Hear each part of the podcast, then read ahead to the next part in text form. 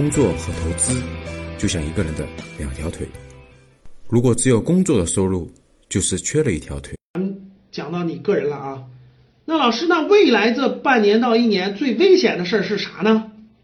就未来最危险的事儿是啥呢？甭说半年一年，我说未来两到三年啊，各位，未来两到三年最危险的事儿，我可以明确告诉你，借钱。刚才打算买房子又晕了是吧？哎呀，我到底该不该买房啊？是不是？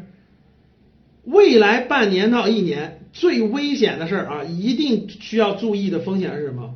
借钱。你知道为什么吗？嗯，因为如果你没有外债，其实呢，经济危机或者是金融危机对大多数人来说没有感觉。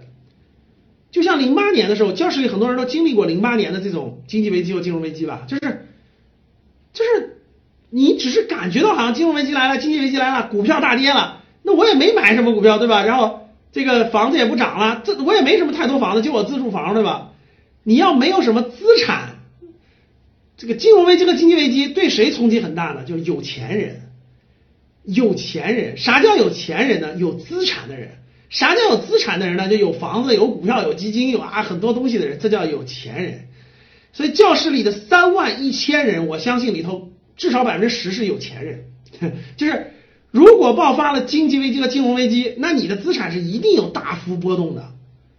那这怎么办？咱们回头回头课程当中再说啊。我们先说，对于普通人来说，如果发生金融经济危机，我没有资产，这老师我是普通人。我我有一套房子也是自住房，你甭管它值百八千万，我也是自住房，然后我也不卖，然后我也没什么别的资产，基金做个定投，你说金融危机有什么影响吗？各位，金融危机和经济危机对于没有资产的大部分人来说，自住房不算啊，没有太大的影响，就是你感受不到它的波动，你正常上下班对吧？你正常跟你关系不大，但是。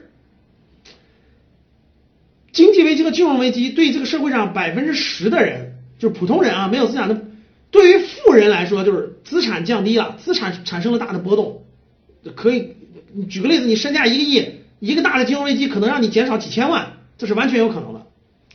你说普通人，我就自住房，它房价波动跟我没关。那如果发生经济危机，我告诉大家，跟百分之九十的普通人没有什么关系，但是跟百分之十的人有关。因为一旦发生大的波动，有很多人会怎么样？会失业，就是因为它经济受到大幅波动了嘛，很多公司就会裁员，或者是你找工作不容易找到，它就会延长你的失业周期。一延延长你的失业周期，你就会怎么样？你就会没有收入嘛。正常情况下，我们没收入，但是我有住的地方，我我我自己有房子，我住的地方我有积蓄，对吧？我我我我该找工作找工作，该在家里歇两年歇两年，不影响我的生活，那也没关系，能听懂吗，各位？也没关系，怕是怕什么呢？怕就怕你是那普通人里的十，正好那百分之十，结果正好你还失业了，结果正好你还有外债，能听懂吗？就类似于房贷啊，或者是这种必须按月还的钱啊，那你就有可能出问题了。资金链断裂，你说我也想还，我还不上了。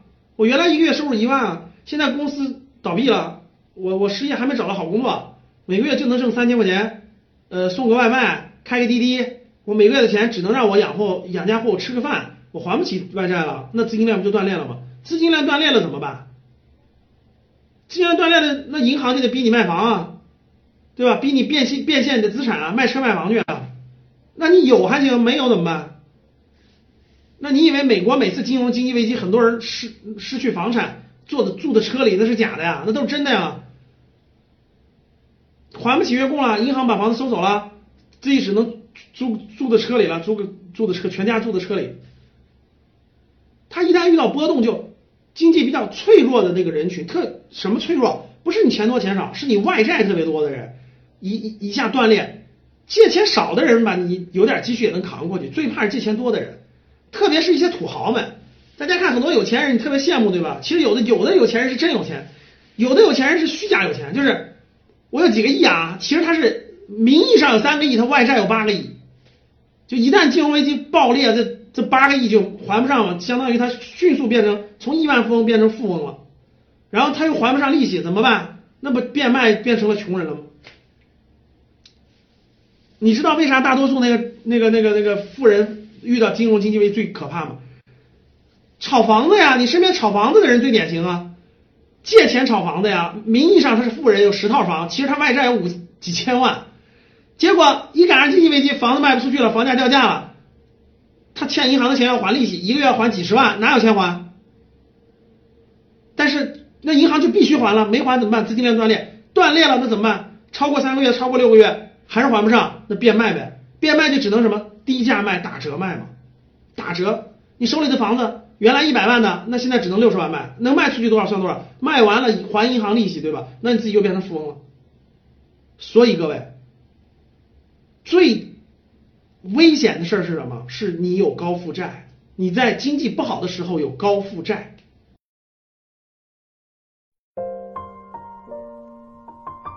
学习投资和理财，帮你走出焦虑，睡觉也能赚钱。听完很多节目后，还是困惑。不知道理财投资怎么入手？是不是之前投资有过亏损的经历？可以与阿康交流，五幺五八八六六二幺，我在微信那里等你。